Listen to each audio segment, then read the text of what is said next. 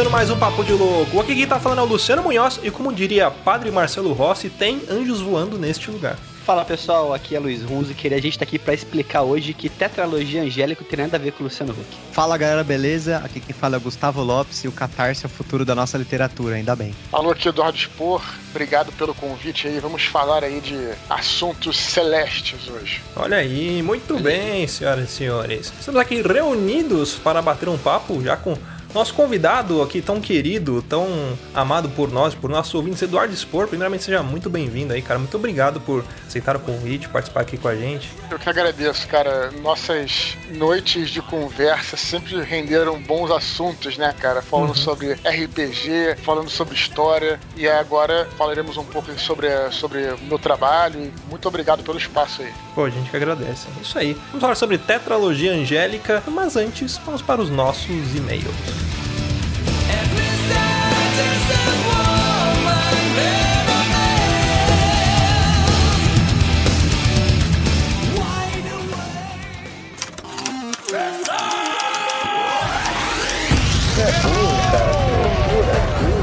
Você é burro.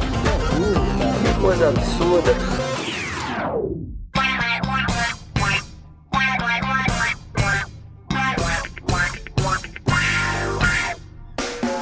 Acompanhar a gente nas redes sociais, basta procurar por Papo de Louco no Facebook no Twitter ou no Instagram. E para ajudar o Papo de Louco crescer ainda mais, é muito fácil. Basta você compartilhar os episódios com seus amigos em suas redes sociais. Assim, você estará ajudando na campanha do Ololô do Papo de Louco, colaborando ainda mais para aumentar o alcance da nossa audiência.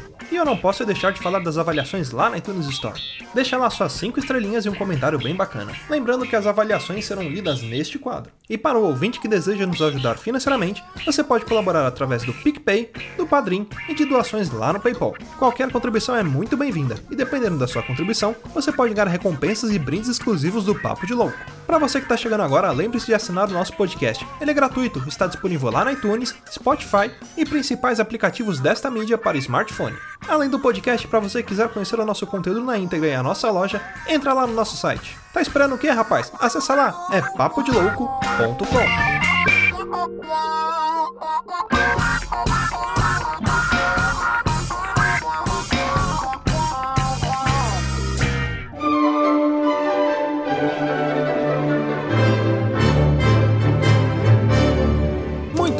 senhoras e senhores, vamos então para mais um quadro de leitura de meios recadinhos e sinais de fumaça. Hoje estou aqui com ele, o Stephen King de Mauá, Thiago Souza. Como é que você tá, meu querido? Olá, estranhos.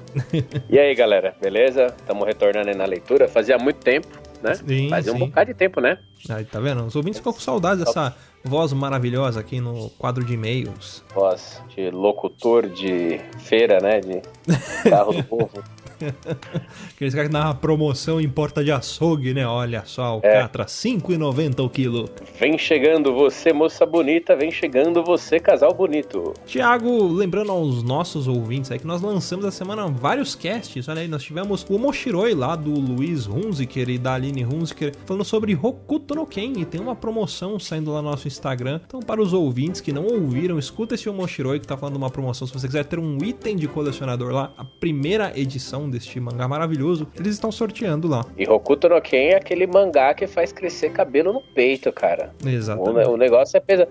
É, é, o, é o, vamos dizer que é a versão mangá do filme Os Mercenários. É muita testosterona junta, muita porradaria. E, e a melhor frase de todos os mangás, né? Que é o Omaewa Moshingeru Nani. Nani. é a melhor coisa que tem, é a melhor frase. É aquele mangá que quando você pega ele já cheira ônibus às seis da tarde, aquele cheiro de suor de sovaco. Aquele cheiro de, de lona de caminhão queimando, né? É, óleo De diesel, né? Nada, óleo diesel. É isso aí, bom, confere lá. E nós tivemos, não nessa semana, mas na semana passada, o sítio, né? E essa semana a gente vai ter um episódio novo no Mistérios Narrados, né, Thiago? Exatamente, quinzenalmente, por enquanto, mas prometo que vamos fazer um esforço aí pra ser semanal também. Mas por enquanto tá quinzenal e esse o sítio aí ficou bem legal. Eu, eu modéstia à parte, mas eu acho que foi o, o Moshiroi, o Moshiroi, foi o Mistérios Narrados mais produzido que a gente fez até hoje, né? Sim, sim, muito bacana. Ficou bem legal. E nós também tivemos lá no Gambiarra Board Games do Gustavo e da Carolina, o- eles falam sobre um jogo chamado Fai, ou é Fei, né? Que eles também ficam indecisos quanto à pronúncia, porque é, é um jogo que fala sobre maguinhos, sobre coisas místicas. É bem legal. Então dá uma conferida lá se vocês souberam, não vou dar muito spoiler também, mas segue lá, escuta o GBG. Ah, fala em seguir, né? Segue o Instagram deles também, porque eles fazem uns unbox bem legais. O Luiz também tá fazendo lá no Instagram dele lá, falando sobre mangás, animes, lançamentos e tudo mais. Então segue eles também, segue o Thiago, segue eu, segue o Dá, segue todo mundo. É, e esse, o, o GBG, o Gambiarra Board Games, tá muito legal, cara. E assim, eu tô tendo muita força de vontade pra não começar com esse vício de comprar jogo de tabuleiro também, viu? Porque olha, cada, é, os dois jogos que. Os três jogos que eles já postaram pra gente, assim, meu, são muito legais. Sim, sim. É viciante, né? Eu também eu fico com medo de comprar, porque se você comprar um, você compra dois, compra três, vira coleção, né? É, um- é um caminho sem volta. E é aliás- pior que crack. É, é pior que crack, é verdade. Depois vai ter uma clínica de reabilitação para jogadores de board games. E olha aí, também tá vindo uma nova novidade novíssima em folha que vem de coisas novas que a gente não vai revelar. Mas pra você aí que estava ansioso, pedindo também um cast do Rudá, tá vindo coisa por aí. Então fica ligado que daqui a pouco vai surgir alguma coisa no nosso feed aí, mas eu não vou revelar ainda o que que é. Logo mais, quem sabe no próximo programa eu falo o que que vai ser. Fica aí com essa pontinha de curiosidade, né?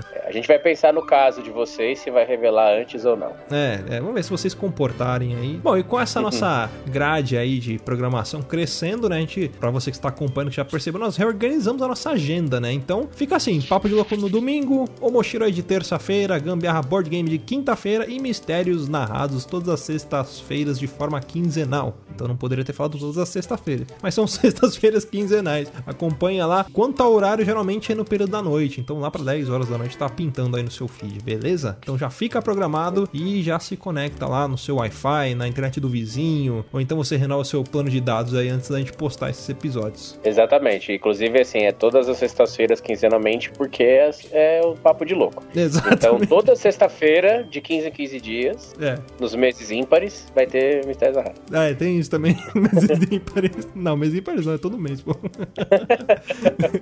Bom, é isso aí. É, chega da nossa grade aqui, de, ia falar grade curricular, olha, lembrando o tempo de escola, de faculdade, né? Grade curricular. Mas chega de falarmos da nossa programação, vamos então para os e-mails, né? É, a gente não teve avaliação lá na iTunes Store, na verdade até tivemos, mas a galera, é, eles avaliam, mas esquecem de escrever. Então, se você tiver um tempinho, vai lá, escreve, deixa um comentário que a gente vai ler aqui, vai ser muito bacana. Vai ser prazeroso demais poder ler o seu. O seu. O seu- a sua frase solta, o seu Isso. insight, Exatamente. né? O seu.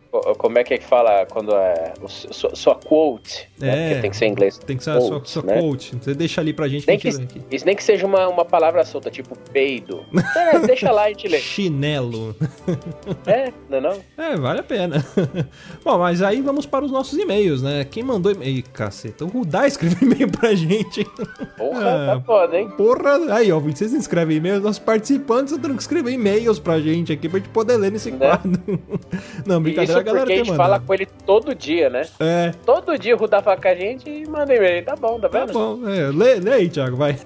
Tá, vou ler aqui. É, fala galera, aqui quem vos escreve é o Rudá, 32 anos, motorista profissional de São Paulo. Eu queria parabenizar pelo cast 130, onde o Thiago, no caso eu, né, mais conhecido como eu mesmo, Ou mim. fala de Paranapiacaba, né, ou mim, fala de Paranapiacaba e porque eu, quando mais novo, com 12 anos, isso significa o que, uns muito tempo atrás, né, fui acampar no Poço das Moças e lá vi bolas de fogo como se alguém fizesse malabares, porém não se via a pessoa, somente as bolas de fogo rodando. É muita droga, né? O é, ambiente de, de música e droga, né? As pessoas mais experientes disseram que o local foi rota de fuga de escravos, que pararam naquele lugar para passar a noite e descansar. Talvez esse o motivo das tochas. E no meio da noite foram é, mortos pelos guardas do navio. Mas como assim do navio? Que navio? Paranapiacaba não é na praia? Será que tá confundindo com o É, Peruíbe? Era tipo- droga, certeza isso aí. É, não. tipo, Mas e por que, que os escravos iam carregar tocha se eles estavam fugindo, ia denunciar a posição. É, Ainda droga. mais fazendo malabares. Nessa época o Rudá dava mais tiro que a polícia. Mas vamos lá. Fora que essa cena eu via de madrugada barulho como de pessoas cortando lenha. É, isso daí é verdade. É. E o que arrepiou foi quando ouvi o Thiago falando sobre isso. Bom, um abraço e logo tô na área. É isso aí, Olha aí, ó, já profetizando o cast dele aqui. né? Pois é. Bom, ouvintes, é isso aí. Escrevam pra gente aí, ó, tá vendo? A gente teve que pedir pro Rudá escrever. Não, mentira, escreveu de, de livre espontânea, de livre espontânea vontade aqui. É, mas pra você que quiser ter seu e-mail lido aqui no programa, escreva lá, contato arroba. A gente vai ler aqui com o maior amor, carinho e dedicação que somente as lojas Papo de Louco traz pra você. Bom, é isso aí. Antes de chamar o cast, eu gostaria de agradecer aos nossos padrinhos. Lembrando que se você quiser se tornar um padrinho é muito fácil. É só acessar picpay.me barra papo de louco ou lá no padrinho, padrinho.com.br barra papo de louco. É, você procura a gente lá e tem um, um plano único, né, de 5 reais que dá direito a você entrar no nosso grupo secreto, onde a mais seleta classe de ouvintes faz parte, não que os outros não sejam especiais, mas os nossos padrinhos estão lá, né, e eles podem interagir com a gente, opinar sobre temas, dar sugestões, né, de casts e tudo mais. Então se você quiser fazer parte disso e receber alguns conteúdos exclusivos em primeira mão, é só entrar lá, acessar e colaborar com a gente aqui. Luciano, eu queria fazer uma sugestão. Hum, Já que nós temos a Rebeca Serra, que é a nossa padrinha, eu queria que a partir de hoje nós chamássemos nossos padrinhos de madrinhos. madrinhos, beleza. Madrinhos, madrinhos. São os nossos madrinhos e a nossa padrinha. Fechado. Então, agradecimento aos nossos madrinhos e a nossa padrinha, né? O Brendo Marinho, o Cleiton Medeiros, Dalton Soares, Deberson Nascimento, Diego Silva, o Diego Cruz, Gustavo Leitão, ao Jota, o Pensador Louco, Rebeca Serra, a nossa padrinha. Padrinha. Deu bug aqui. A nossa padrinha, Juan de Oliveira, Sebastião Nunes e o Vitor Guedes, o nosso mais novo madrinho agora. É isso aí. Aê! Agora vai dar nona, bem-vindo. dar nó na cabeça. Prepara a tocar. bagunça. É, não, Aí. não repara a bagunça e aquela sujeira ali no canto, deixa lá que o Rudá vai limpar. Ele falou que as coisas dele que ele tava comendo. Não sei se ele ainda vai É. comer aquilo. Não pisa no jornal, que é onde ele dorme. É, mas é isso aí, bora pro cast então? Ixi, o Wood de Machine. É isso aí, pau na máquina.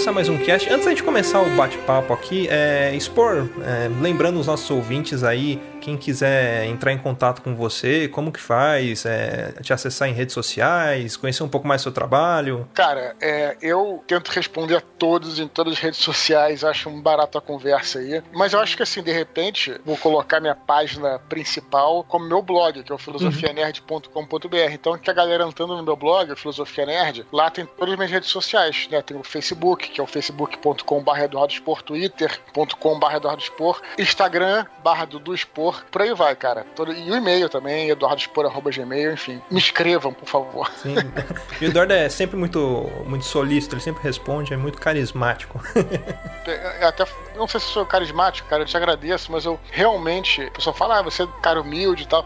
Eu nem acho isso, cara. Eu acho que o mínimo, eu, é o mínimo que eu posso fazer. Você pensar que tudo que eu consegui, claro, com a ajuda primeiramente dos meus amigos, né, a galera do Jovem Nerd, os amigos que antes de, eu- antes de tudo leram meus livros, me deram incentivo, força, minha família e tal.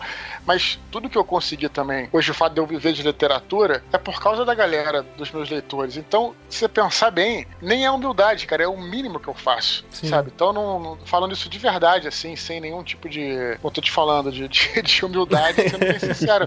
É uma coisa meio que lógica, né? Assim, claro, é, eles me deram essa oportunidade de realizar meu sonho. Então, é claro que eu vou responder a todos, vou dar atenção a todos, e se eu não faço isso, alguma vez não é por maldade, é porque passou batido, às vezes passa, né? ah, sim, não, imagino. Às vezes vem aquela thread de, de coisas, às vezes tá com, com alguma Claro, coisa é, focada. Tá viajando, É, por tá exemplo, viajando, tá é. viajando, né? Isso, Uhum. isso. Mas é isso aí. Bom, bora começar o bate-papo aqui então? Bora. Spor, mais de uma década depois, né? Da primeira tiragem aí da Batalha do Apocalipse, da queda dos anjos, do crepúsculo do mundo, toda essa jornada que se falou aí, né? Muita coisa foi acontecendo nesse tempo. Acho que é, sempre que eu vejo a história, né, de tudo que aconteceu desde o começo da primeira tiragem do livro, da ideia desde quando ela surgiu e tudo mais, eu acho muito interessante toda essa, essa timeline aí de tudo que aconteceu. Então, assim, pra gente poder puxar assim desde o começo, né, para falar da tetralogia angélica sua, de onde surgiu a, o cerne dessa ideia, como começou a Batalha do Apocalipse, de onde veio isso e como foi o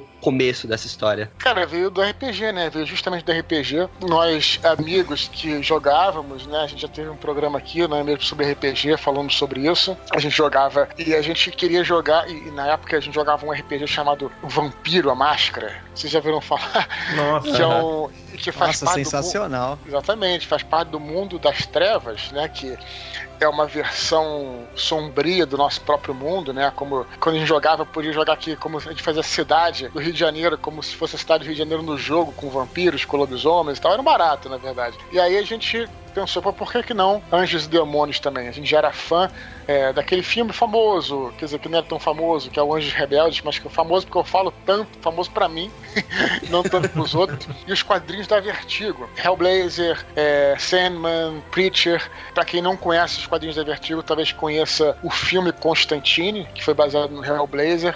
Então, exatamente, era aquele universo onde tinha anjos, demônios e tal. A gente se criou naquele universo nos anos 90, quando chegou esses gibis, né, esses, esses quadrinhos aqui no, aqui no Brasil. Então a gente era muito fã dessa, dessa coisa, dessa, dessa temática e tal. E aí, cara, a gente pô, quis trazer os anjos e demônios junto pro, pro RPG e começamos a desenvolver nossas histórias, nossos próprios sistemas, jogava na mesa com os personagens. Vários amigos meus desenvolveram personagens que depois entraram no Batalha do Apocalipse.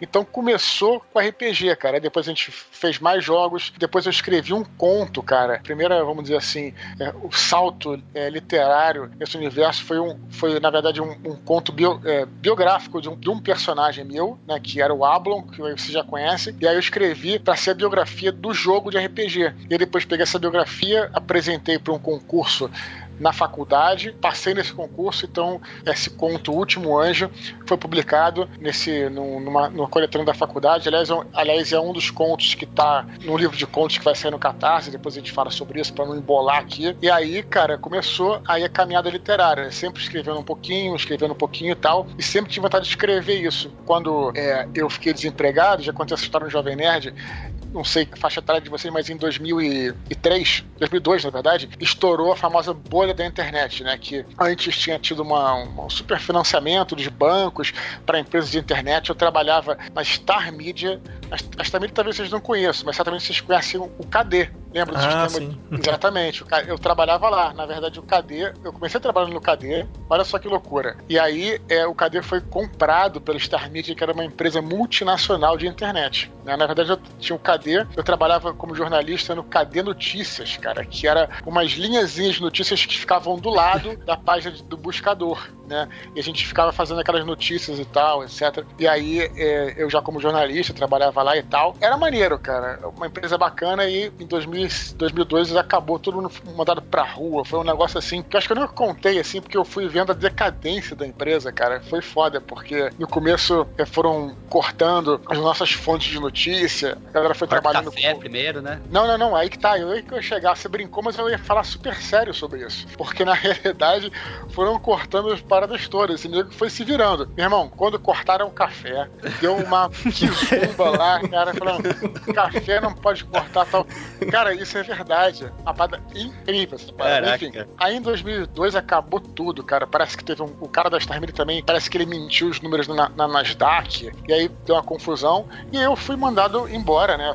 Fui demitido. E aí fiquei, cara, na época não se conseguia emprego, né? Tava uma época difícil de conseguir emprego e tal. E eu comecei a ficar um pouquinho meio mal assim da cabeça, porque é chato você ficar ocioso. E eu falei, olha, como eu não tenho emprego, eu vou escolher, eu vou, vou inventar um emprego para mim. Pô, será que isso não pode ser uma oportunidade de eu escrever meu livro, né? E aí comecei então a, primeiramente, de 2002, mais ou menos até 2003, eu me empenhei em estudar roteiro, né? Fiz um curso de roteiro fabuloso com meu mestre falecido, saudoso José Lou Louzeiro. José Louzeiro, para quem não conhece, era um, um, repórter de polícia que escreveu vários best-sellers dos anos 70, inclusive, é, dentre eles Lúcio Flávio, Passageiro da Agonia, Pichote, Vocês- o filme vocês conhecem, né? A Lei do Mais Fraco. Ele escreveu todos esses livros e aí fiz um roteiro, curso de roteiro com ele. Em 2003, então, eu comecei a escrever Batalha do Apocalipse, terminei em 2005. Então, esse foi o início aí. Mas 2005 que você terminou, até você conseguir publicar isso, levou um tempo também, né, Spur? Exato, é, porque em 2005, o que, que eu fiz? Eu, eu encadernei lá o, o livrinho, né? E aí fui entregando pros meus amigos. Eu, eu era o chato da, da turma, né? Eu ficava falando, pô, lê meu livro aí, o que, que vocês acham tal. E, só que a galera acabou lendo, cara, porque eu falava,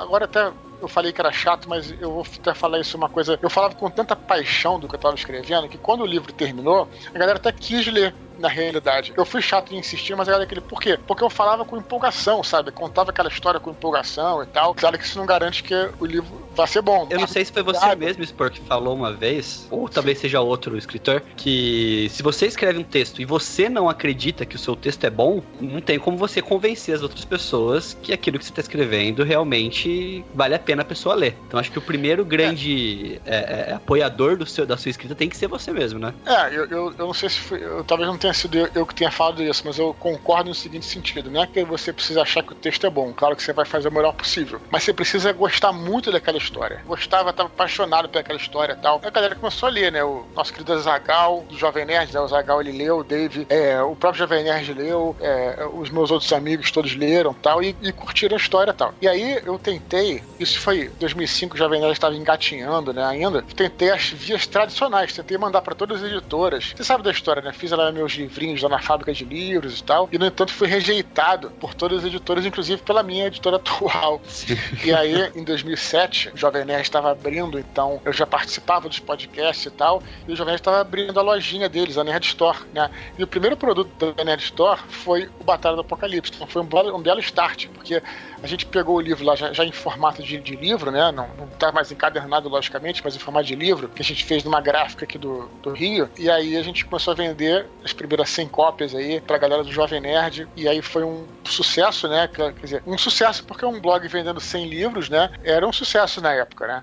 Daí foi, pô, fizemos mais e mais e mais e mais. Mesmo assim, isso foi em 2007. Mesmo assim, as editoras continuavam sem acreditar na proposta. Em 2009, fizemos uma nova tiragem com aquela capa do Harold, uma capa mais amarelada, um pouquinho mais, né? Que também ficou bastante conhecida. E aí já tinha Twitter, tinha Orkut, pô, já tinha Facebook, tava também. Mas aí a gente vendeu no Jovem Nerd Novo, criou uma, um fuzuê na internet. E aí a, a editora foi o contrário. A editora veio me procurar. Eu já tinha desistido de procurar as editoras. Não, vou ficar aqui publicando como independente. Mas a editora veio me procurar e aí foi até uma abordagem melhor, né? Porque eu podia barganhar, podia pedir as condições que eu queria pedir, porque eles que vieram me procurar. Eu já tinha, sei lá, mandado pra, sei lá pra onde. Sei lá, pô, os caras não querem publicar, beleza, eu vou fazer meu próprio caminho, né? Foi o famoso Então, Baba acabou- Baby. Exatamente, eu acabei, acabei, né, chutando, é é? É, chutando o pau da barraca, que falam, né? E a tiragem inicial, né, eu tava puxando os dados aqui, foram 100 livros primeiramente, né? Depois Isso. uma tiragem de 500 e depois disso, acho que aquela do Harold, foi uma tiragem de 4 mil livros.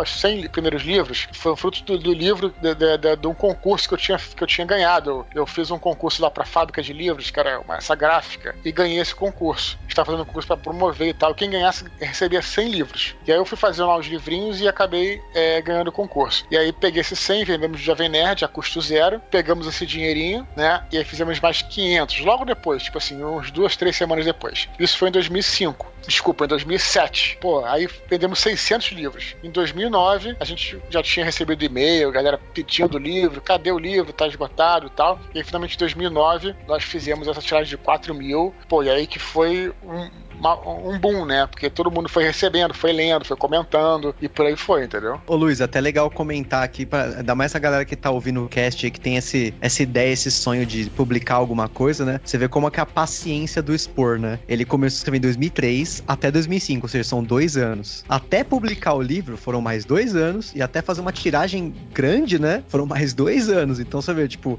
é um processo que muita gente às vezes se embola, às vezes vende o livro pra uma editora, que a gente sabe que que aqui no Brasil a, a, tem muita editora que tem esse processo, né, de você paga um valor pra editora, ela publica e você recebe lá alguma coisa um dia, né? E no seu caso foi um caso muito interessante, né, que você meio que se financiou junto com o pessoal do Jovem Nerd, né? Foi, já não, não foi um financiamento coletivo, porque você não, não teve o capital Tinha, antes, né? Exato. Mas já é. foi independente, né? Já, é, já começou bem, né? Exatamente. Olha só, eu, eu dei uma palestra na feira de Frankfurt sobre self-publishing. Falei brincando, na verdade. Isso é verdade, mas a palestra foi bem pequenininha. Eu Palestra tava não, nervoso.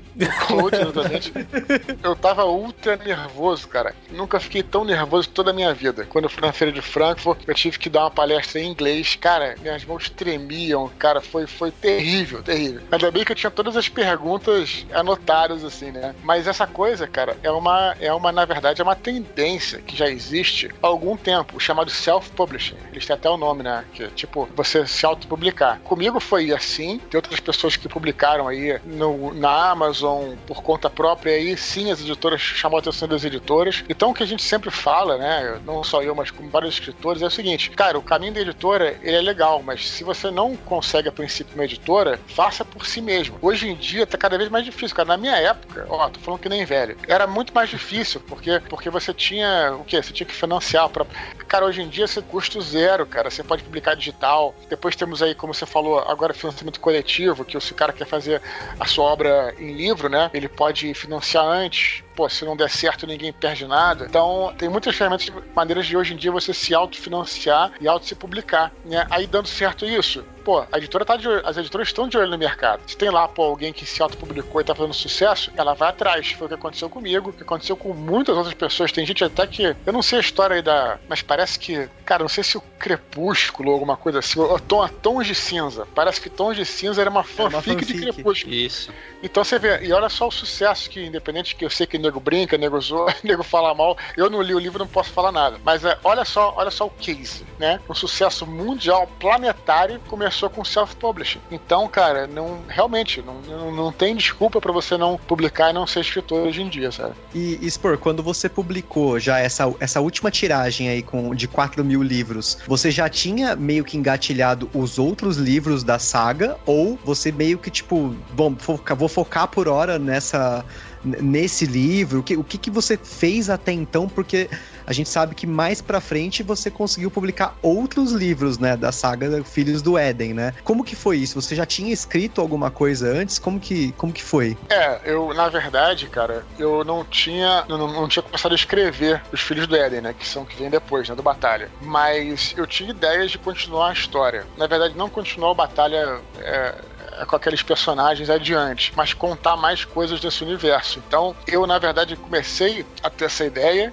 né, do primeiro Filhos do Éden, antes de eu publicar pela, pela editora Veros, né, pela editora Record. E aí, é, quando eles me contrataram, então Filhos do Herdeiro de Atlantis saiu logo depois, saiu acho que em 2011. Saiu em 2011 porque já tinha meio que a história pronta, né? Meio que pra fazer, pra, ser, pra escrever, pra ser publicada. Mas a ideia surgiu por aí, cara, por volta de 2009 e tal, né? Que foi a, que era continuar com esse universo aí, sabe? E quando você entrou na, na, na Verus, né, Spor, você conseguiu aí. Eles procuraram vocês e você e pediram, né? Pediram não, né? Contrataram você como escritor deles. E veio aí o Filhos do Éden, o herdeiro de Atlântida, né? Sim. Você já tinha em mente que as Filhos do Éden você queria trabalhar em cima de uma trilogia? Você já tinha em mente onde você chegou na história hoje? Naquela época ou isso foi acontecendo com o tempo? Não, aí sim, aí sim. Como era uma trilo... como é uma trilogia, no caso, Os Filhos do Éden, aí sim, cara, eu acho importante planejar tudo, senão vira Lost, né? Com todo respeito ao, ao nosso querido Lost, a série Lost, que Finado. nos ensinou, exatamente, que nos ensinou muito, mas também nos ensinou o que não fazer também, que é você começar uma história, você tem que saber onde que ela vai acabar, cara. Porque senão, porra, sabe, você fica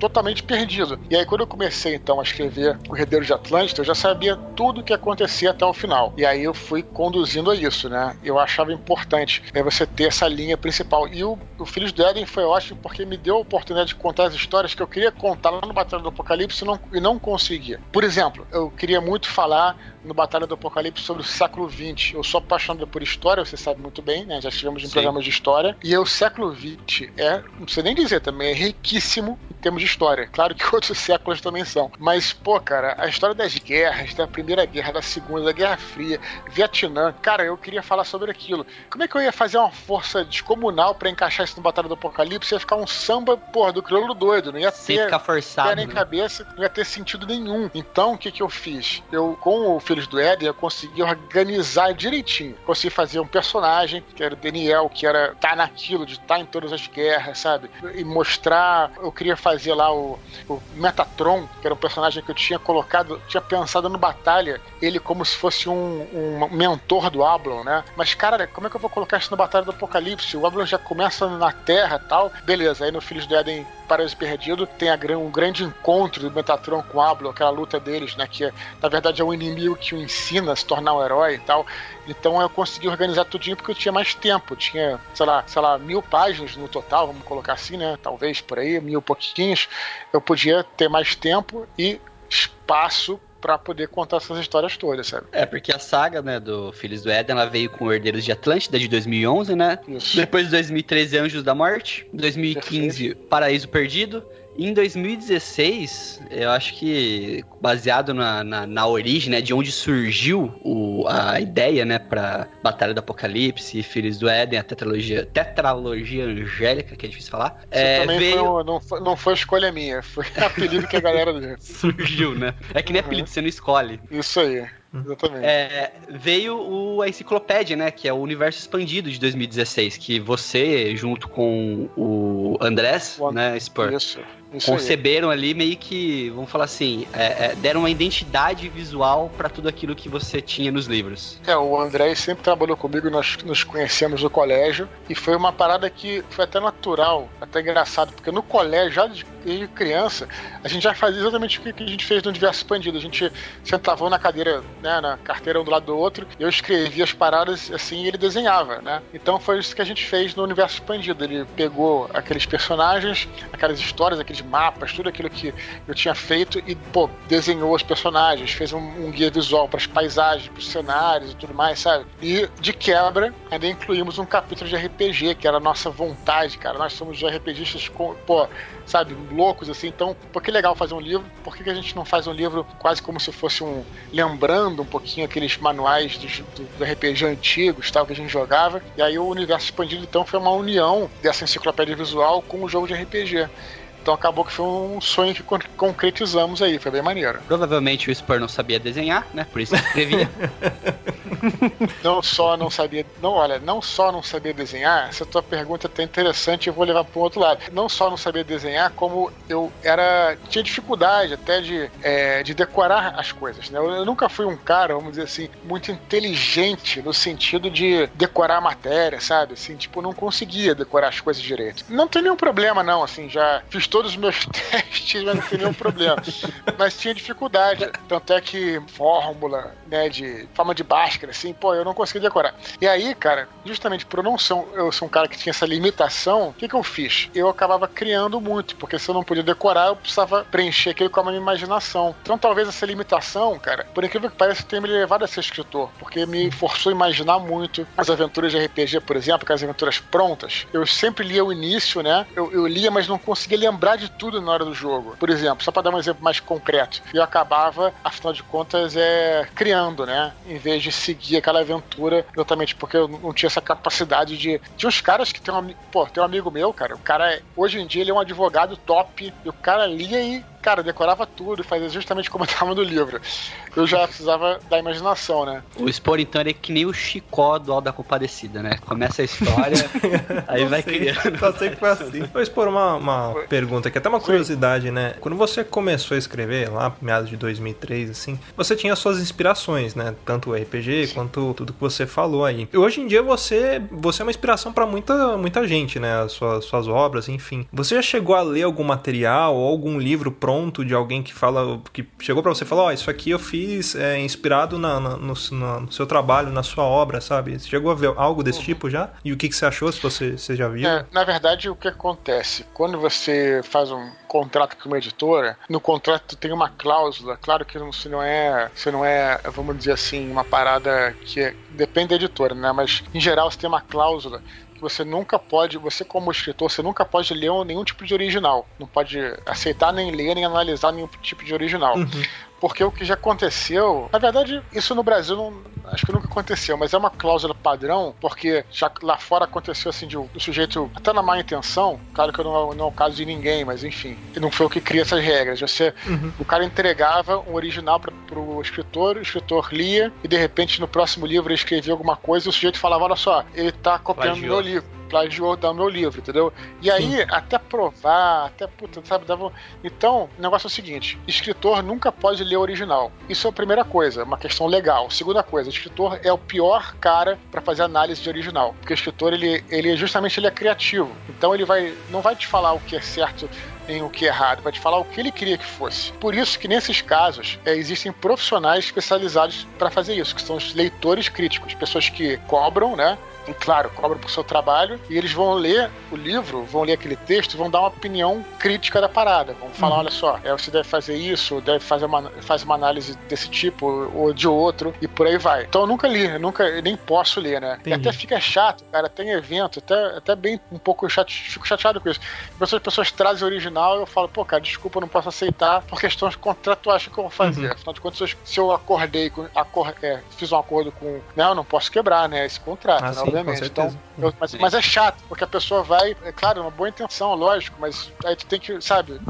Então isso é uma coisa que fica uma saia justa, mas não tem o que você fazer, cara. É uma parada até meio, meio, meio chata. E até te agradeço por essa pergunta, cara, que pouca gente pergunta isso e é uma parada muito importante, cara. Sim, é, às vezes a pessoa até não tem o tempo de, de entender isso, né? Conversar com você ali, enfim, da, da, da correria do dia a dia. pode até sair, pode até sair chateado, É, né, cara? é. E aí, pô, Aí fico o expor não quis receber apertado. e a gente entende que é por conta de, de, de contrato, né? Por, a gente Ah. sabe que por você você aceitaria, né? Mas por conta de, de, de contrato e tudo mais, é melhor respeitar o contrato, né? Isso aí. E, e aqui também as pessoas ela enxergam no autor, né, personificação da editora também, as- algumas Também. vezes, né? Então ela enxerga, tipo, ah, o expor ele tá na editora tal, então é que nem quando você trabalha numa empresa, né? Tipo, você trabalha numa empresa e alguém fala, ô Luciano, me arranja um- uma vaga lá na empresa, lá, total. Sendo que não é você quem vai conseguir abrir as portas pra qualquer coisa, né? Então é mais ou menos É, eu- essa analogia. Nesse ponto, cara, eu tenho muito orgulho da minha editora, no caso da Veros, porque elas fazem um ela faz um trabalho que realmente é sério, sabe? Se você manda pra lá o original, eles vão ler, e se eles rejeitarem o seu original, é que de repente não é que também seja ruim a sua história, mas é que talvez não se encaixe naquele momento, sabe? Aí você tem que procurar, tem que fazer tudo que a gente falou desde o início. Pô, continuar procurando editora. Cara, tem coisas, por exemplo, eu falei lá do self-publishing, mas também, poxa, é muito importante o, o- o escritor procurar se inscrever em concursos, fazer cursos, tentar prêmios, né? Prêmios não, porque prêmio, enfim, prêmio é. Mas concurso, por exemplo, concurso de contos é muito importante, sabe? Para que você possa ir aos pouquinhos tentando, né? Comparecer a eventos de outros escritores, sabe? Ouvir palestras, ouvir o que eles têm a dizer, sabe? Tudo isso é importante na carreira do escritor. E, sei lá, ele pode testar o livro dele pra ver como que tá, receber algumas críticas, poxa, isso realmente eu posso melhorar, né? Enquanto ele não tem uma obra fechada, vamos dizer assim, né? Ele, ele tá participando dos concursos, mas pode ser que ele atualize aquilo depois com as críticas que ele vai, vai recebendo e com, enfim, com esse caminho que ele vai trilhando, né? Além disso, essa coisa de comparecer a eventos, assim, por exemplo, se você tem um lançamento de um, um colega e ele vai fazer uma palestra, vai fazer um bate-papo, cara, é tão importante vocês irem, cara, o- Uhum. o, escritor ir, porque não só o bate-papo com o próprio cara, mas eh, ali tem gente que pode acrescentar alguma coisa. Olha, eu vou te falar, cara, eu já ministrei eh, cinco edições do meu curso aqui no Rio de Escritura Literária. Cara, é cinco vezes, foi muito legal, cara. Eh, os alunos estão sempre com a mesma cabeça de querer criar alguma coisa, querer fazer uma coisa. Muitos deles saíram foram fazer podcast, outros saíram foram fazer coletâneas de, de contos, de. Sabe, cara, sempre sai coisa boa, porque você tá, claro, convergindo pra mesma coisa, né? E outra, né, Spor, a- a- sobre a parte do self-publishing, acho que também é, principalmente essa galera que tá começando, é muito importante a pessoa passar por esse processo pra entender o número de profissionais que é envolvido no processo, né? Porque não é só escrever, né? O- Muita gente acha que só sair escrevendo vai lançar tá tudo certo, mas tem revisão, tem copy desks, tem preparação, diagramação, capa, O divulgação. Gusta, o Gusta é um self-publisher, né, Gusta? É verdade. O Gusta Então, publicou é o livro é um- dele por conta independente, desse mesmo esquema aí. É, só não foi, uma, não foi uma tiragem disso aí, mas foi uma tiragem legal, né? Que por hora a gente tá na, em hold aí, porque também acho que, assim como você vê o Spor, ele teve toda essa paciência de aprender, de escrever, de esperar. Eu acho que isso é importante pra todo mundo, não só pra pra quem tá começando, mas é pra quem já tá no mercado. Tem entender o mercado, a situação do mercado e assim ir trabalhando em cima dele, né? Porque não é só, puta, tem uma história muito foda, mas às vezes naquele momento o mercado não tá aquecido para aquele assunto, às vezes ele tá aquecido para outra coisa, né? Exatamente o que você falou. E também se empenhar, né? Você falou aí nesse tempo que eu levei para né, você se empenhar, né, no caso, para você se aprimorar também. Só para vocês terem uma ideia, volta e meia eu recebo e-mails, né, de pessoas pedindo dicas e tal. E justamente por isso eu fiz um post no meu blog, também tá no meu Medium, um artigo no Medium, que, cara, eu reuni todas as tudo que eu já falei. Eu reuni todos os podcasts que eu participei falando sobre escrita, todos os vídeos, todos os textos, tudo, tudo, tá tudo reunido lá. E fala aqui, cara, isso aqui, sabe, tipo assim, é todo o que eu posso, melhor que eu posso, posso oferecer, né? E aí, às vezes, escrevo, a pessoa fala só, manda um e-mail, e às vezes a pessoa me retorna fazendo uma pergunta. Mas a pergunta, a resposta tá lá na parada. Uhum. Quer dizer, o cara, às vezes, ele nem se empenhou em ler o post. Então, é o que eu tô te falando, tem que se empenhar, tem que estudar, não só a galera que tá começando, como a galera que já, já escreve, cara. Tá sempre lendo livros, sobre o assunto, fazendo curso, como eu falei, sabe? Então é, é importante, é uma profissão que tem que ser levada a sério, assim, né? Se você quer ser um profissional, você tem que também agir profissionalmente, né, cara? Você falou disso, eu até lembrei, acho que a primeira vez que eu consegui um, uma resposta sua foi referente a isso. Né? Foi bem antes até de começar é. com o podcast, eu tava escrevendo, tava numa situação isso, isso. parecida com a sua, que isso, você falou, começou, que você tava desempregado e começou a escrever. Eu tava, teve um momento que eu, que eu estive desempregado e eu tava escrevendo. E aí eu fui, mandei, Sim. pedi algumas dicas para você e você me respondeu justamente com isso aí. Tipo esse artigo, né? Sim, Exatamente. Sim, sim. Eu, eu respondo e tá tudo lá, então tem que se empenhar, sabe? Procurar aprender, sabe? Tipo, é a melhor, melhor maneira. E chegando agora aquilo que realmente importa nesse cast, que é o financiamento coletivo que você pode ajudar a gente aqui, por você que agora é um especialista, um coach de financiamento coletivo. é... Poxa, cara, sou nada, cara. Sou, não sou especialista, não, cara. Pelo contrário, eu tô tomando muita porrada, aprendendo na porrada, né? Mas fala aí, cara, desculpa te interromper. Não, é o seguinte, o financiamento, né, Spor, você pode corrigir a gente aqui, mas a ideia era em 2017, com os 10 anos da série, ter alguma coisa especial, uma edição de colecionador do Batalha, da, da tetra, tetralogia. Então, pois é, cara, a gente, o que acontece? Tem um público leitor até, até razoável, mas galera que, que, assim, que mais que me acompanha mesmo, tem uns leitores já que é, é um universo maior, mas aqueles que são, que acompanham mesmo, que vão nos eventos, que me acompanham pelas redes sociais, é uma galera, obviamente, menor, assim, engajada, mas não é né, tão grande quanto, pô, a galera que lê os meus livros pela Avon, né, a galera que compra nas livrarias, que nem conhece às vezes a, a meu rosto e tal. E aí, pra essa galera que é o pessoal, assim, que mais curte minhas obras, a gente, quando rolou os 10 anos de Batalha do Apocalipse, do, a gente queria fazer. É, a gente já tinha lançado edição especial do Batalha e queria fazer os outros também em capa dura. Só que, cara, para fazer em capa dura numa caixa rígida, tudo de uma qualidade excepcional, é, é, é, muito caro. Muito caro mesmo. Pra vocês terem uma ideia, uma caixa rígida ela é mais cara do que os livros. Pra vocês terem uma ideia da parada. Então, é, o único jeito que a gente encontrou, né, pra,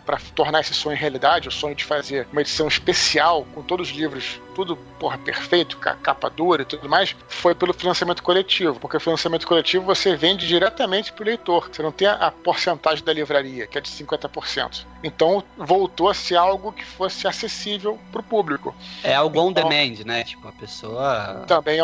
além, além disso, também é on demand, né? Porque você financia antes, né? Para você poder receber depois, né? O, o, seria muito difícil, por exemplo, a editora bancar, sei lá, que seja mil caixas dessa e levar para uma Amazon ia sair muito caro, cara. E, né? E, pô, para a editora voltar, enfim, ia ser uma coisa totalmente inviável. E aí foi o financiamento coletivo que permitiu a gente fazer essa opção, né? Só que o mais legal ainda, acaba se tornando mais legal porque o financiamento coletivo ele também te permite estar em contato com o teu público, cara você fazer lives. E além disso, você pode escolher os planos, né? Então, se você quiser só o livro, beleza, você escolhe um plano. Né? Se você escolher uma recompensa mais acima, você vai ter os livros autografados, pode ter, pô, vai ter um livro de consul lá pra frente, vai ter os brindes e tal. Então acabou que o, pô, que o crowdfunding foi uma solução incrível para essa coisa que a gente queria, que é para um público pequeno, sabe? Um público pequeno direcionado, que está disposto, claro, a pagar um pouquinho mais para ter um material, claro, de qualidade, assim, né? Claro, os livros normais também são de qualidade. Claro. São porcaria, não. Mas essa é uma versão definitiva, tal, etc. Que não era para todo mundo, né? Não dá para levar isso pra livraria. Mas pra galera que é mais engajada, acabou que o crowdfunding se tornou, cara, a ferramenta perfeita Catarse foi perfeito. Então, começamos aí esse financiamento e tô muito empolgado, cara, exausto, porém empolgado é, de estar tá podendo ter esse contato com a galera. Ontem eu fiz minha primeira live no Facebook, cara, e foi uma experiência muito maneira, cara. Uma parada que eu nunca tinha feito. É como se você tivesse as pessoas ao vivo entrando no seu escritório, né? De todo o pai do Sim. mundo. É muito legal, cara. Tô, tô realmente curtindo muito, sério. É, e, e falando assim de qualidade dos livros, né? Tipo, o, o Spor não tá sozinho, né? Fazendo esse financiamento. A Record, pelo selo Verus, também tá por trás disso, que é uma editora absurdamente, como a gente já falou aqui, né? Enorme. Tem mais de 16 selos, né? Entre o Sim, Verus sim. e outros selos. E de onde surgiu a ideia do financiamento, Spor? Foi da editora? Foi sua? Foi de alguém? Como surgiu o conceito? Vamos tentar um financiamento coletivo para fazer essa edição. Isso, foi, foi da editora, porque a gente já tinha lançado um box, mas na verdade era, era um box assim, a caixa não era rígida nem nada, só estavam os livros lá dentro, né? E aí, beleza, lançamos e tal, saiu pela, normalmente pela, pelas livrarias e tal. Só que, cara, assim, a gente queria uma parada assim, de alta qualidade. E como eu falei, não tinha como isso vender em livraria, sem condição. E aí foi a editora, foi o cara do marketing da editora, o Bruno Zolotar, um dos caras que mais entende de mercado editorial no Brasil. Aliás, tem, ele tem um curso sobre mercado editorial aqui no Rio de Janeiro. Eu acho que agora até ele faz por, por distância. O cara realmente é o cara que mais entende de mercado editorial no Brasil, pelo menos na minha opinião. E aí ele falou, cara, então vamos fazer um financiamento coletivo, porque aí engaja os, os leitores, sabe? Eu falei, pô, uma boa ideia. E aí resolvi entrar nessa, nessa, nessa, nessa jornada aí. Tá sendo muito maneiro percorrer. Como é que você recebeu a ideia do financiamento, Sport? Tipo, você recebeu, tipo, já conhecia ou ficou meio com o pé atrás? Como é que foi esse primeiro momento até, tipo, dar o primeiro passo pro financiamento? Não, pé atrás eu não fiquei porque eu tenho muito confiança na pessoa da editora, né? Eles sabem o que fazem, tá em termos de empresariais, os caras não iam se meter em uma furada. É, e- mas eu também não conhecia como é que funcionava. Na época, na verdade, eu nunca tinha participado no financiamento coletivo. E aí, cara, depois comecei a estudar, comecei a ver que realmente era algo, como tá, tá dizendo, ele é direcionado para poucas pessoas, mas pessoas que são muito engajadas, né? O financiamento ele coletivo, ele o Catarse, ele tem essa característica mesmo. Então achei perfeito, cara, achei perfeito e sim, fiquei, né, estou aprendendo cada vez mais como é que como é que se faz, né? Porque é uma parada que é diferente de tudo, porque você realmente precisa estar em contato com a galera, precisa estar, a gente sabe hoje em dia que as ferramentas é até interessante isso, né? As redes sociais, elas é, te tolhem muito, né? Você, sei lá, você tem, digamos, 80 mil seguidores no teu Facebook. Você bota, bota um post vai atingir 10%. Tem muita gente que quer saber daquilo e no- a informação não chega. E o Catarse terá um período de, de 60 dias, geralmente. Então você tem que correr para poder que, é, que essa, essa informação chegar às pessoas. Então você faz live, você faz, sei lá, cara, posts em tudo que é lugar, faz sorteios, faz, sabe, tem que é, fa- falar com os amigos, né? Porque quem puder, os podcasts, eu escrevi um e-mail para os podcasts amigos, como é o caso de vocês, e a galera, pô, cara, abriu espaço pra gente participar, porque para você poder estar em todas as mídias, porque tem muita gente que quer aquele teu produto, mas, cara, às vezes não sabe o que tá rolando. E não uma parada que vai ficar um ano, né? Como um livro, que dá daqui a... Livro é muito comum, né? Você lança o livro, daqui a seis meses ele pega. Né? Isso, isso é muito. É um, é um fenômeno comum no mercado editorial. Você, por exemplo, lançar um, lançar um livro, e aí a galera compra, vai lendo, vai lendo, vai lendo, daqui a pouco vai falando um pro outro, só que o livro só começa a vender daqui a seis meses. Porque tem o tempo da pessoa ler. Porra, nesse caso do Catarse, é impossível fazer isso. Tem que ser uma coisa acelerada. E tanto fica exausto mesmo, sabe? Mas é uma experiência bem legal, cara. As recompensas, né, desse, desse financiamento, se você quiser falar um pouco mais sobre elas, tem recompensa de tudo quanto é tipo aqui. Então, assim, desde da, do de uma contribuição menor até uma maior. Então, você tem recompensas que vão de 15 até 780 reais. Só que, assim, todas elas é, é, equivalentes ao nível de, de retorno que a pessoa tem daquela, sim. daque- daquele financiamento que ela tá fazendo, né? que são progressivas, né? Então, Sim, por exemplo, sim. você esco- isso que eu falo também. Pô, de repente o cara, logicamente, eu tava falando, até falei isso num vídeo no Facebook, né? Eu até achei legal porque, pô, meus leitores são super tranquilos e tal. É, ninguém ficou revoltado nem nada. Porque assim, ninguém, claro, se você tem os seus livros, você não. Cara, você não precisa. Mesmo se você gostou dos livros, às vezes o cara não quer ter a edição especial, não quer ter o box. Cara, sem problema nenhum, né? O, o conteúdo é o mesmo, sem problema nenhum. Agora, o que acontece, né, é que se você, por exemplo, quiser, sei lá, contribuir com 15 reais, você já ganha o seu nome escrito no livro, você ganha o- um e-book de contos e ganha. O primeiro capítulo do meu próximo livro chega no seu e-mail em dezembro. E você, se estiver em São Paulo, na verdade, qualquer lugar do Brasil, você ainda ganha um ingresso para um evento que vai ter em São Paulo em dezembro. Então, pô, cara, não quero contribuir, não tenho, não quero mais. Pô, 15 reais isso já ajuda muito, entendeu? Então, é para todos os bolsos, na verdade. E pra galera que quiser ter a caixa, é um pouco mais à frente. Depois tem um plano que é pra galera que quer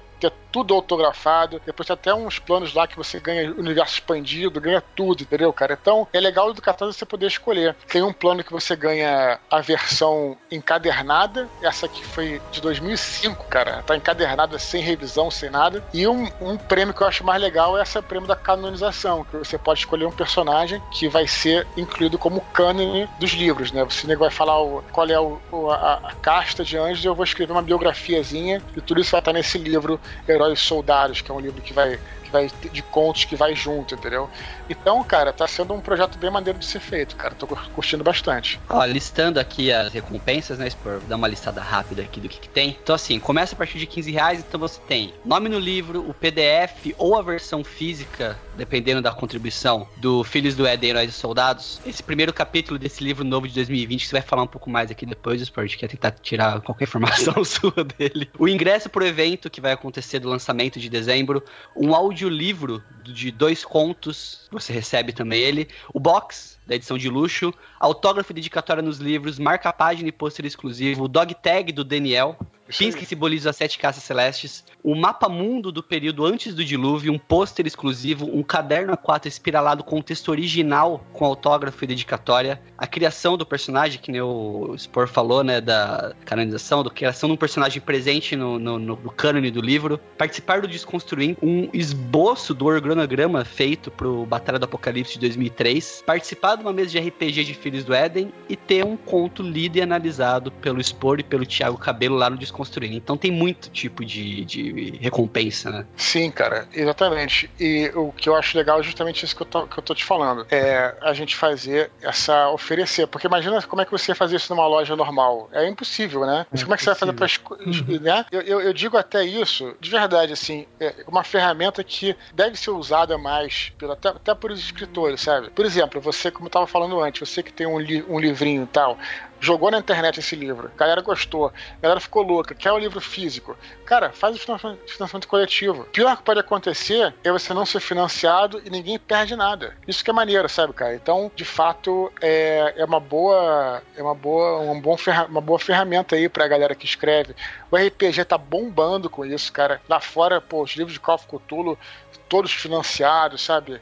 É, é, pô, o Tormenta nem se fala, né? Que foi um sucesso estrondoso, cara, sabe? Então, eu acho que tá sendo uma boa, um bom caminho, assim, cara. O Gusto também pode falar, né, Gusto? É bastante board game também, sendo financiado board também game, dessa forma. Isso, isso, isso, isso. Sim, é, é, pra você, eu, na verdade, assim, eu acompanho o Catarse acho que desde que surgiu a plataforma. Então, eu tenho muito apoio lá de HQs independentes. Tem até um, um cara aí que é o Hiro, que desenha aquelas, aquelas coisas que você vê no, no McDonald's, que tem aquela. Como é que é o nome lá? A folha que fica embaixo bandejas, do, bandejinhas. As né? bandejas, né? isso. Pô, o cara é sensacional, ele tem vários HQs, eu financiei todos lá e, tipo, meu, é muito legal, inclusive, ver autores grandes, que nem o Spore aí, entrando na plataforma, porque isso acaba mostrando pro pessoal que... Força dela. É, a força dela, né? Se você for pegar, que nem a gente tá agora num momento daqui da, do financiamento que 70% das pessoas que financiaram e estão financiando é, esse, é, esse financiamento coletivo aí do, do Spore são pessoas que nunca tinham financiado nada na plataforma. Isso é muito legal, porque isso tá trazendo trazendo essa galera e essa galera poderá daqui, vamos colocar, pô, legal, recebi as recompensas, até tem recompensas aí que, meu, já esgotaram, o pessoal aí ficar esperto, não sei quando que sai esse cast, mas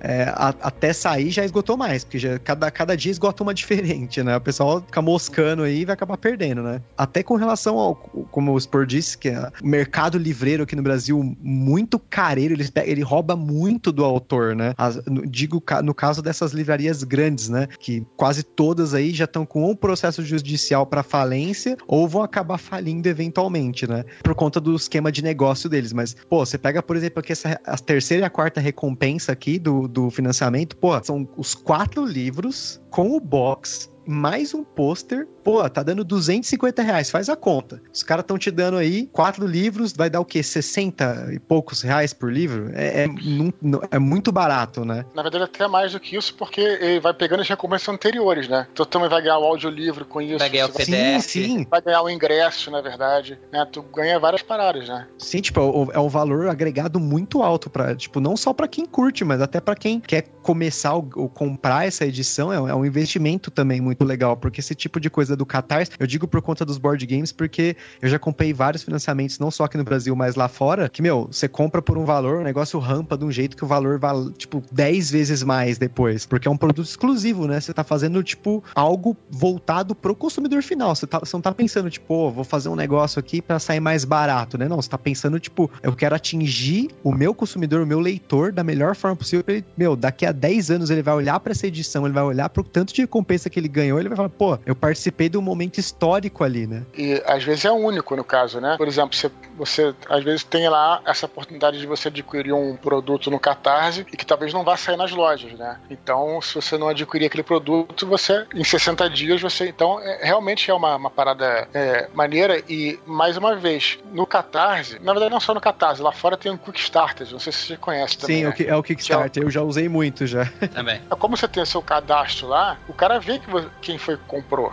Então, é, o que é mais comum, e logicamente que a gente vai fazer também, né? Inclusive chamava de memorial dos heróis, você ter o seu nome também incluído lá na, no produto. Pô, olha que legal, tu recebeu um que comprou o livro, recebi com o meu nome. Olha que maneiro, Sim, né? É uma Então, sensação um de board- pertencimento para aquilo, né? De Isso, você ter isso. parte. Isso, é esse que é o ponto, cara. O ponto é a comunidade. Não é só aquela coisa que você compra, mas a comunidade que se forma em volta daquilo. Estão entendendo? Então, é realmente uma plataforma que, que eu acho que lá fora já é. O Kickstarter já, pô, já, já bomba, né? E, e lá fora bomba, inclusive, como eu tô te falando, não é com coisas independentes, não. Lá fora tem RPGs muito conhecidos, como Call of Cthulhu. Praticamente só faz coisa no Catarse, cara. E os caras, putz, fazem umas paradas, sabe, inacreditáveis, sabe? Tipo, uns board games também que são com aquela.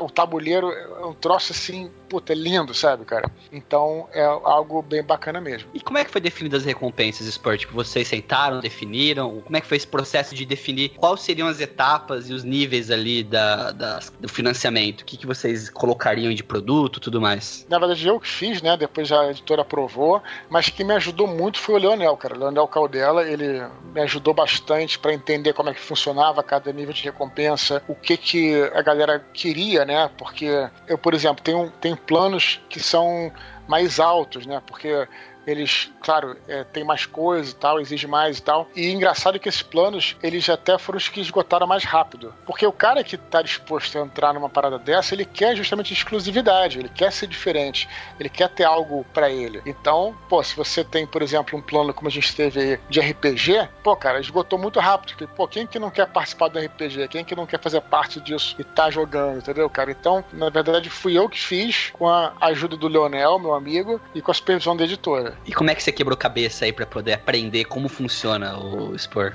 Tô aprendendo, na verdade, ainda, né, cara? Uma coisa que eu, que eu acho que é importante recomendar pra galera que entrar nessa empreitada é sempre botar uma meta é, que seja realista. Uma meta que seja que você consiga alcançar. Porque depois que você alcança aquela meta, você tem mais chances de continuar recebendo mais e mais apoios. Porque à medida que você alcança, ou que você atinge um nível alto da meta, né? Se você lá mais alto, a galera ganha uma, uma confiança no que aquele projeto vai ser financiado. Se você botar uma meta que é muito além, sabe? Às vezes o cara fica até um pouco. Não gosto de falar essa palavra, mas assim, às vezes um pouco ganancioso. Ah, vou botar uma meta muito além do que eu preciso. E de repente o projeto não é financiado. Se você botar uma meta que você é realista, que é mínima que você pode, que você precisa para fazer aquele projeto, o projeto é financiado e a galera continua cola- colaborando, entendeu? Porque ela vê que o projeto tem futuro, tem é, pessoas que vão continuar seguindo nele e tal. Então isso é uma coisa que eu, que eu aprendi aí. E o que eu tô te falando, é uma campanha exaustiva, de realmente estar tá, tá precisando dar esse recado e, e é triste porque você vê que pelas redes sociais não chega a todo mundo. Então tu tem que fazer, cara, das tripas coração, tem que procurar qualquer mídia que você puder, né? Você tem que pedir ajuda pros amigos. E é até interessante, porque aí você vê quem realmente curte o seu trabalho, que realmente está disposto a ajudar. Tem gente que não ajuda, ninguém é obrigado a ajudar também, não é por aí, sabe? Mas é, aí você realmente vê, pô, aquela pessoa, pô, você pode contar, sabe, que curte o que você faz e tal. Então eu acho que esse processo de campanha de financiamento coletivo te ajuda em tudo isso, cara. Não, mas e, e outra coisa, que eu queria saber de você é o seguinte: é, pelo andar da carruagem aqui, desse dia da gravação, eu acho muito difícil não atingir a meta estipulada ali pro projeto, para pro financiamento. Eu acho que se não for um dos maiores sucessos aí do Catarse, vai bater na trave ali, porque tá indo muito bem o financiamento, até mesmo pelo empenho seu, da editora, de todo mundo aí, de fazer isso acontecer e a gente espera poder ajudar com isso também. É, existe algum planejamento de, por exemplo, quando passar a meta da, do financiamento, surgirem mais algumas recompensas, coisas novas por conta de ter atingido meta e passado ou, ou extrapolado a meta, algo do tipo? Claro, isso tem, isso tem sim, mas eu prefiro até nem falar pelo seguinte motivo, cara, que eu eu sou um cara que, que nem a gente fala no futebol, né? Só acaba quando termina, né? Então, quando terminar, quando a gente bater a meta, a gente pô, vai ficar feliz, vai fazer um estardalhaço e tal, e a gente vai finalmente poder anunciar o que a gente tá pensando de metas extras e tal. A meta extra, meta extra não é, é quando chega a 100%. É você estabelecer. Quando chega a 100%, você começa a pensar. Então, sei lá, por exemplo, só para dar um exemplo, eu posso aqui oferecer, sei lá, uma coisa boba, sei lá, um pôster, um pôster. Esse pôster vai custar mais 20 reais. Então, falar, quando chegar, sei lá, cento, tantos por cento, a gente vai oferecer o pôster. Então, é uma coisa que antes não dá para planejar muito. A gente tem algumas ideias, mas eu, obviamente, prefiro esperar para ver o que vai acontecer, né? Até parafraseando uma pensadora contemporânea, não vou nem citar o nome, mas ela disse, né? O negócio é não botar a meta e aí quando você vê, você dobrou a meta. É isso. Bom, não deixa estar certo. Né? né? Não, mas eu, até posso comentar por, por experiências de outro, no caso, tanto do Kickstarter quanto do Catarse, pro pessoal que tá ouvindo aí o, o, podcast, é muito comum no primeiro dia e nos cinco últimos dias do financiamento coletivo rampar muito o valor. É muito comum. Eu já vi isso em Kickstarters de empresas que estão começando e de Kickstarters de empresas que, tipo, já estão consolidadas no mercado. E é muito interessante essa questão das metas estendidas, né? Até é uma pergunta que o Luiz fez, eu já tava, tipo, coçando aqui, porque é uma das partes mais legais assim, que eu acho dos financiamentos coletivos é depois que você vê passar o 100%, não acabou a parada. Pô, se chegar em 120, 140, 160, tipo, vai aumentando, vai agregando mais valor ainda para esse produto que é exclusivo. Então, geralmente, esse tipo de financiamento, que, que no caso aí do Spor, já posso te, te falar que parabéns, né? Não importa que dia que saiu o podcast, já foi. Porque se no primeiro dos esses, vai, a gente tá com algum menos de duas semanas aí na gravação desse podcast e já tá num, praticamente no 100%, agora é uma questão de já começar a se planejar para essas metas estendidas que a galera vai cobrar, hein? Com certeza, cara. Eu tô é, exatamente é, trabalhando em tudo é, em relação a isso. É, e também trabalhando no, é, no conto inédito que vai sair também nesse livreto. Então é bacana, porque como eu tô escrevendo agora, eu tô perguntando pra galera ah, o que vocês gostariam de ver, sabe? E tô dando a oportunidade da galera também me ajudar a escrever nesse sentido, né? Porque esse livreto de contos aí, Heróis Soldados, vai ter dois contos antigos e um conto inédito, que é o conto que eu tô escrevendo aí. Então é bacana também até poder a galera contribuir até na hora, né, que a gente tá escrevendo. Então, cara, é muito trabalho e tá sendo bem maneiro, cara. Pra esse evento aí do final do ano, o Sport já tem também aí planejamento de como vai ser, algo em mente aí, porque vai ser teoricamente o lançamento do material, né? Porque pelo, pelo cronograma que foi colocado no, no financiamento, até setembro é para levantar os fundos, né, para fazer o isso, financiamento. Isso, isso até aí. novembro, outubro, novembro é parte de impressão e de ajustar a distribuição e dezembro é envio para quem fez o financiamento, né, dos, das, das recompensas. Exatamente, cara. É, é justamente isso. É, a gente sabe que vai ser em São Paulo, né, esse evento. Por que a gente escolheu São Paulo? É porque é onde tem mais gente, na verdade, né? Então a gente vai fazer em São Paulo, a gente não sabe o dia certo que vai ser, nem o local, mas a gente vai escolher algum lugar, lugar central, um dia que não vá conflitar com a CCXP ou com nenhum outro evento nerd, para que a gente possa se encontrar. E o que eu acho que o que eu espero desse evento, cara, é que seja uma grande encontro dessa galera que realmente o cara que tá disposto a participar de um financiamento desse é o cara que tá comigo, não necessariamente, lógico que tem gente que vai, de repente, nunca ouviu falar do meu trabalho e vai querer participar, e seja seja bem-vindo, não tô falando isso não. Mas geralmente é a pessoa que tá comigo desde o início. Muita gente que, sei lá, desde o Jovem Nerd e tal, então o que eu espero é que seja uma celebração aí, cara, nesse dia. É, acho que vai ser bem maneiro. Eu não sei quais de vocês é de São Paulo, né, se forem, vai ser bem maneiro, vai ser bem legal encontrar vocês. Aliás, uma curiosidade a respeito do, do evento que teve na, dos 10 anos da Batalha do Apocalipse. É, Que eu, também rolou. É, exatamente. eu tava presente, o Gustavo tava presente e a gente nem se conhecia, né, Gustavo? Sim. Tava os dois presentes, Não, mas a a gente, gente não pessoalmente, É, né? a gente não se conhecia conhecia pessoalmente. né? E, Pois e é. Spor, só uma outra pergunta aqui, referente a mais uma da- das, da- das recompensas aqui, porque se tiver alguma coisa que a gente puder extrair de você, a gente vai tentar, porque esse é o nosso objetivo aqui, a nossa meta. Esse é o nosso, meta, nosso financiamento coletivo aqui. Você cita também que uma, uma das recompensas é o primeiro capítulo de um livro novo que você tá escrevendo, que Sim, vai sair em sim. 2020. É verdade isso? É verdade, porque você acha que eu ia mentir? É verdade esse bilhete. O cara, o cara, tá, o cara tá Verdade. fazendo Mas e aí, Não, alguma ve- coisa que você pode adiantar? Vai ser no universo eh, angelical também? Ou Não. coisa assim? O que, que você pode adiantar? O que eu posso adiantar é que eu vou falar isso quando chegar, chegarmos em 100%. Aí eu vou falar essa Oh. parada. Essa é, é, é, é o, vamos dizer assim, o, é o estímulo do 100%, que não tem meta extra, mas tem informação né, que Informação eu adicional. vou poder divulgar, que eu vou poder divulgar e vou ficar bem feliz aí. Vai, ter, vai ser até legal, cara. É- é Porque que, não que isso seja o, essa, essa, esse crowdfunding e tal, não que seja o final desse universo, não é isso. né, mas é, vamos dizer assim, que é o fim de um ciclo, né? Já que eu estou escrevendo um outro livro, o que eu posso dizer é que não faz parte desse universo de batalha. Então, o que é legal é justamente anunciar quando fechar o 100%, porque aí vai ficar uma coisa legal, né? Tipo, Encerrou o ciclo, né? e começa o outro, né? Então, posso até voltar aqui, nem que seja na leitura de e-mails, pra não atrapalhar vocês, pra poder dar essa, dar essa informação, vai ser maneiro. Show, show. Se puder, a gente agradece. Seria muito, Beleza. muito legal poder Eu- ter essa, essa informação, assim, essa, essa nova fase aí do Spur também sendo divulgada aqui. Eu acho que vocês vão gostar, cara, mas não posso falar nada, nada até agora. Fica, fazer um, fica o segredo. fazer um, um segredinho aqui, fazer um mistério.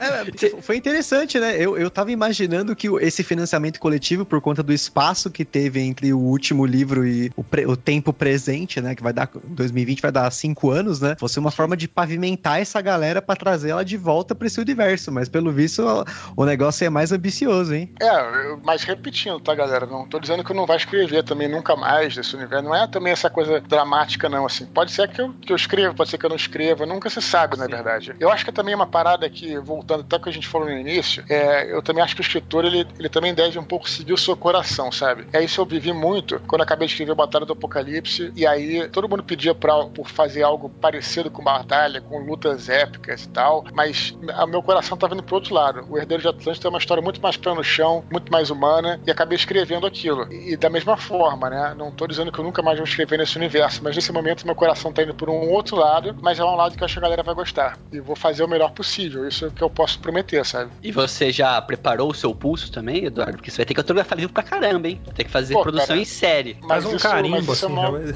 muito gratificante, cara. Isso aí não. É engraçado que isso não é uma parada que cansa. Cansa, mas é, é muito gratificante. Que Tanto é que É eu- quando eu viajo- né? Totalmente, cara. Quando eu viajo, pô, eu fico. Cara, sempre. Eu nunca deixei de atender um leitor, cara. Eu, desde já, já autografei em- quando vai pra estacionamento, tá tudo fechando, a gente vai lá e continua. Sabe, porque é foda também, né? O cara, às vezes, ele vem de uma cidade mais distante pra te encontrar e não recebe seu autógrafo. Eu acho isso aí, sabe, cara, é uma parada que eu ficaria muito frustrado se eu estivesse na perna do leitor. E já que eu tô lá, é a oportunidade de eu, né, de ter um contato com a galera que eu só falo pela internet. Então, pra mim, tudo isso aí é, cara, eu tiro de letra, cara. Eu acho muito maneiro.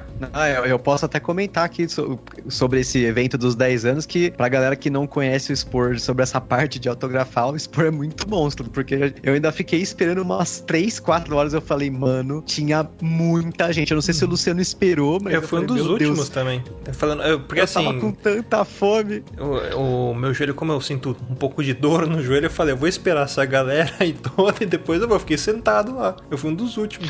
Ah, agora, vocês estão falando de fome, agora tu imagina o cara que tá autografando, ele tem, ele Sim, tem que. ele- não, eu tenho uma técnica, não só comentar isso, tem uma técnica que é o seguinte: também não pode beber água, esse que é o ponto, cara. Sabe? Porque se você beber água, pô, você tem que ir ao banheiro. Né? Aí, poxa, Ah. aí é ruim. Quero ver conseguir Porque- levantar dali. Não, é claro que todo mundo entenderia, né? Obviamente você é um ser humano, mas, mas é chato, a pessoa fica na fila parada e tal. Então, cara, eu tenho até uma técnica. Eu já entro no palco, no palco lá, né? Porque geralmente a gente tem um bate-papo. Uma hora antes eu paro de, de ir ao banheiro. Tudo, eu tenho cronometrado a parada, entendeu? Justamente pra não ficar com vontade de ir ao banheiro, sabe como é que é? Aí depois eu saio, aí eu, eu bebo pra caramba. Tal. O expor é igual aquele cara lá da, do Will Smith na procura da felicidade, sabe? Se eu não beber água, eu não vou no banheiro. Se eu não for no banheiro, eu não perco tempo. Calcula É tudo calculado. Ah, e também não tanto, né? E, Spor, você também tem uma das recompensas aqui que eu achei muito legal, porque muita gente já ouviu falar, tipo, é meio lendária essa, esse, esse produto, que é o A4 espiralado com o texto original da batalha.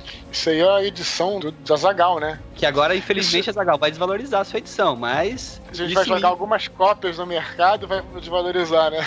É, vai desvalorizar as ações dele, mas essa ideia também veio de você, de colocar é, é, isso pro público também, colocar como uma das recompensas, porque é difícil você ver autores é, disponibilizando originais deles, né? Porque geralmente não tem uma revisão adequada, ou então ele tem muita informação diferenci- diferente do que foi pro produto final. Qual é, é a sua sensação em relação a isso? É, porque a gente fez, eu fiz algumas edições, né? E quando depois que, quando eu fui pro Jovem Nerd, eu fiz uma edição. Quando eu fui pra Verus, eu fiz uma outra edição. E essa edição, ela é anterior a isso. É uma edição que era antes de ter revisão, antes de ter corte, antes de tudo. O que eu acho legal, de repente, eu acho que isso pode ser uma recompensa interessante pra quem escreve. De repente, que já leu Batalha edição normal e eu olho a edição, poxa, o que, que, eu posso comparar aqui, né? O que, que mudou daqui pra ler? Sabe? eu Não acho só ela, quanto o organ- organograma também que tem, né? Que também acho que seria legal pra quem é escritor. Esse organograma é uma. eu- como eu comecei a planejar, antes de eu fazer o roteiro, eu comecei a planejar lá o organograma, que é até a maneira como eu faço as aventuras de RPG, sabe? Coloco lá assim, o que vai acontecer na primeira cena, na segunda, na terceira tal.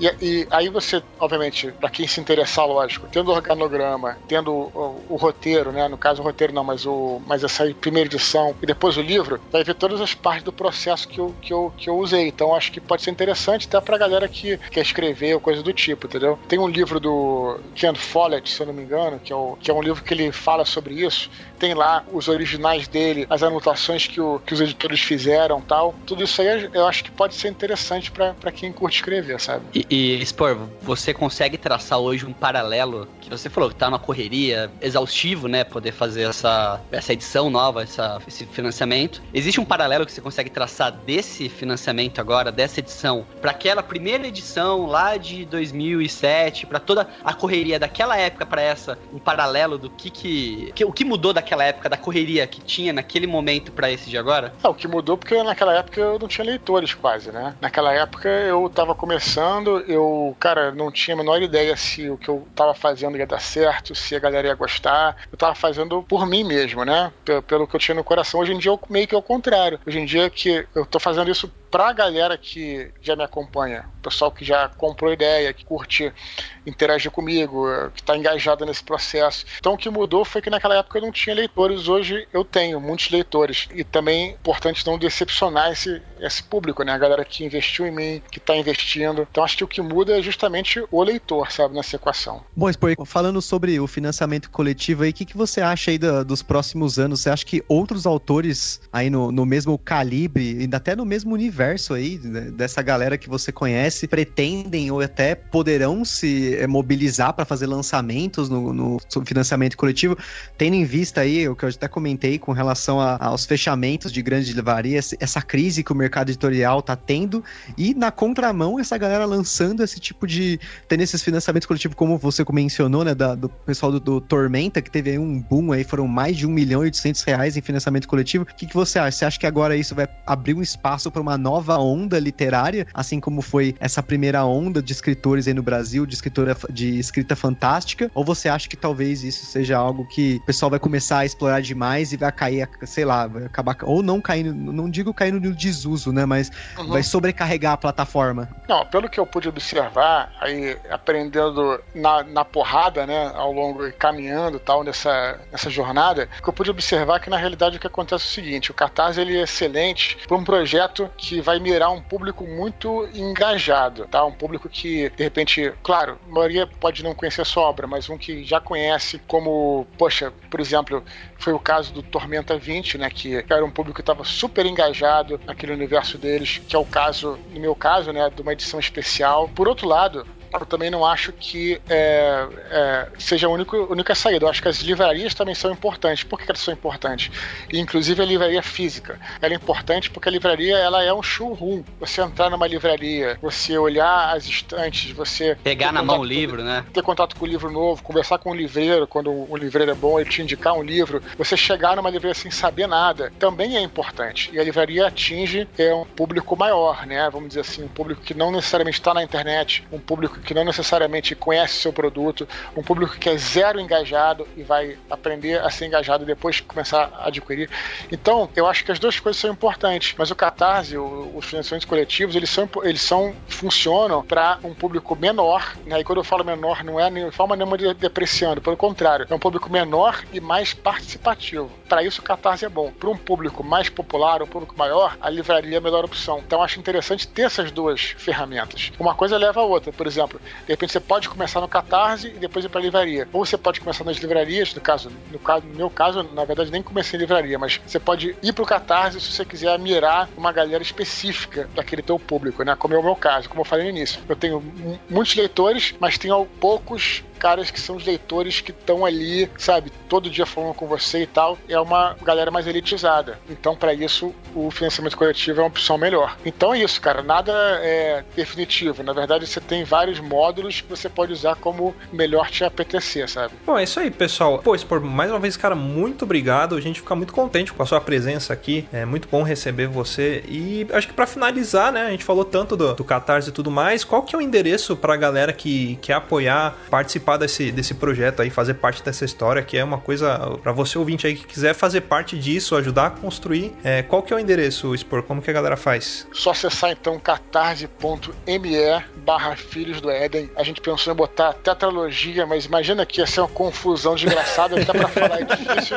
Pô, eu no começo do cast eu me enrolei todo pra falar tetralogia. é um trava-língua. Isso, e também, também pensamos Batalha do Apocalipse, mas pô, se botar, botasse batalha, será, o cara, será que entrava o A? O A batalha, então confundiu. Então a melhor maneira foi catarse.me barra Filhos do Éden. Galera, dá uma olhada lá. E cara, se você não olhar e não entender nada, aproveita que eu tô falando com todo mundo. Tô, sabe, free hugs. Sabe, free hugs? free hugs. Eu tô Efeito de anime. Exatamente. Então, que quiser inbox, DM do Twitter, uh, os directs do, do, Instagram, sabe? Ou qualquer lugar que você queira falar comigo por e-mail, aproveita e fala comigo aí que eu tô nesse momento dando atenção a todos. Quando eu terminar esse período, eu vou continuar dando atenção a todo mundo, porém com, né, com não vou poder responder na hora, porque aí eu vou começar a voltar a escrever e tudo mais. Mas, cara, é, por favor, me escrevam e espero que vocês gostem desse projeto. Agradecer mais uma vez por vocês terem me chamado, porque é um lugar que eu sempre gosto de estar. A gente teve conversas maravilhosas aí sobre, como eu falei no início, sobre RPG, história, e espero voltar, cara. E faço uma promessa aqui: quando bater o 100%, também retorno. Se vocês quiserem minha presença, claro. É Estou entrando na casa de vocês, convidando. é, sempre, sempre bem-vindo, já é de casa já. A geladeira fica ali. De repente apareço na leitura de e-mails aí pra falar sobre o livro novo aí. Isso aí. Fechado. Bom, galera, acessem lá catarse.me barra Filhos do Éden. Beleza? Isso aí. Bom, a gente vai ficando por aqui. Até semana que vem. Beijo na bunda e tchau.